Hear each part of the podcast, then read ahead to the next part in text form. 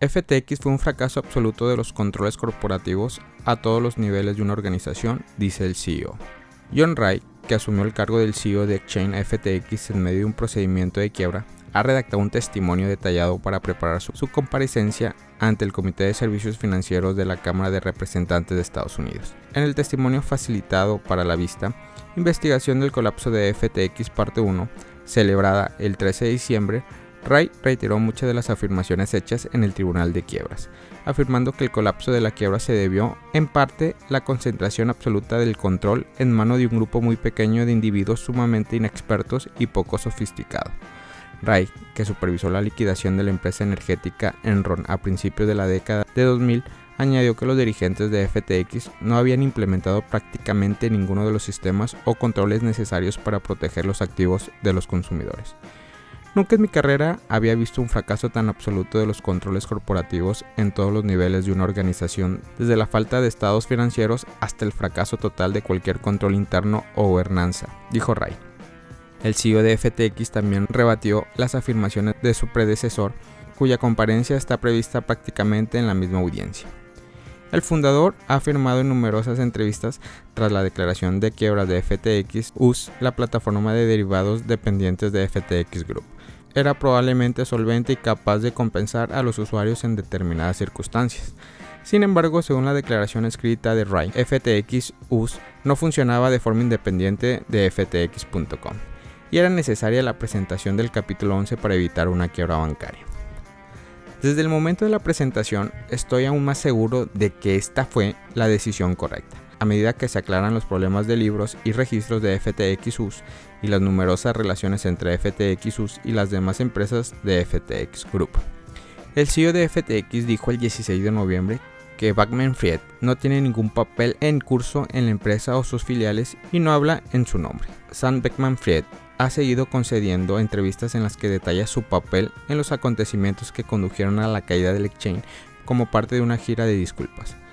El desglose de Ray de los acontecimientos que condujeron a la declaración de quiebra incluyó activos de clientes de FTX mezclados con activos de Alameda Research, el fondo de cobertura utilizando dichos activos para operaciones de margen y exponiéndolos a pérdidas masivas. Además, FTX Group se dio un atracón de gastos entre el 2021 y 2022, adquiriendo empresas y realizando inversiones por un valor aproximadamente de 5 mil millones de dólares. La Cámara de Representantes será la segunda audiencia sobre la quiebra de FTX tras la celebrada el 1 de diciembre en la Comisión de Agricultura del Senado, en la que el presidente de la Comisión de Negociación de Futuros de Productos Básicos fue el único testigo.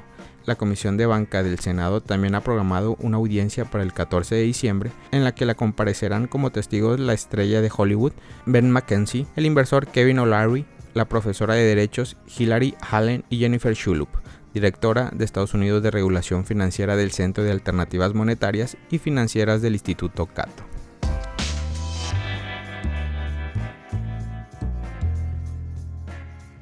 El Salvador será uno de los países más ricos del mundo gracias a Bitcoin, asegura Tim Draper.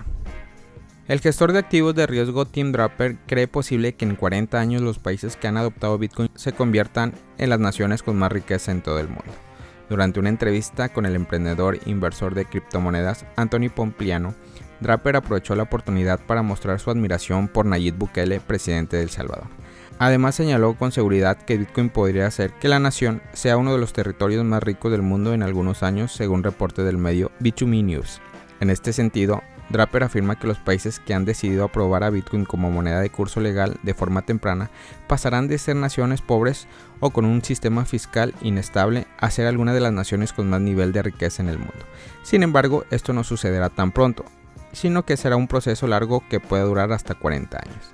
Por ello menciona El Salvador, República Centroafricana y Malta, al recordar que éstas ya han comenzado a ver los beneficios de adoptar Bitcoin como moneda legal. Asimismo, no dejó por fuera a Suiza, que ha convertido al Bitcoin en una parte importante de su economía.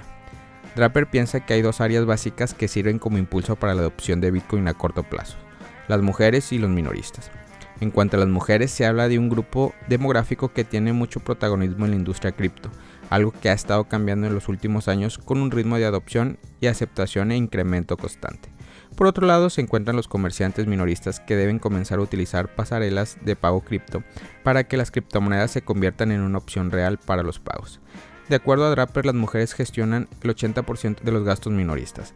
Hace poco tiempo, uno de cada 16 monederos Bitcoin pertenecían a mujeres, pero este hecho ha cambiado y ahora el número de direcciones de Bitcoin que pertenece a mujeres ha aumentado y representa uno de cada 8.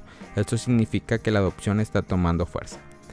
En relación a los comercios minoristas, cree que cuando estos comienzan a implementar pasarelas de pagos con Bitcoin eficientes, ya sea mediante soluciones como Lightning Network o mediante pasarelas de terceros, verán cómo aumentan más sus beneficios, por lo que animarán a sus clientes a utilizar Bitcoin.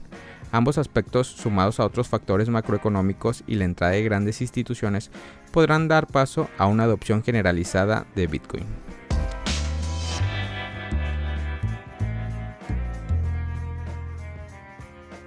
Fundador de FTX arrestado.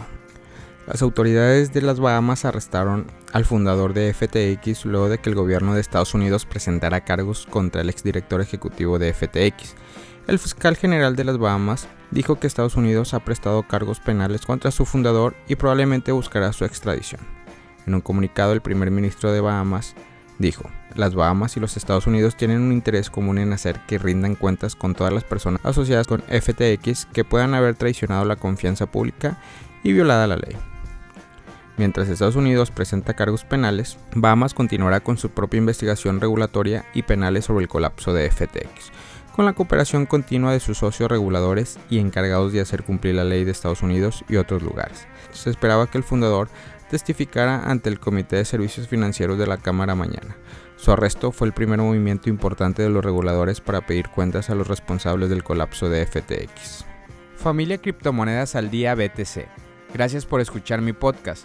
Recuerda que nos puedes encontrar en YouTube, en Facebook, Instagram, TikTok como Criptomonedas al Día BTC. Sígueme en mis redes sociales y no te pierdas todo sobre el mundo cripto.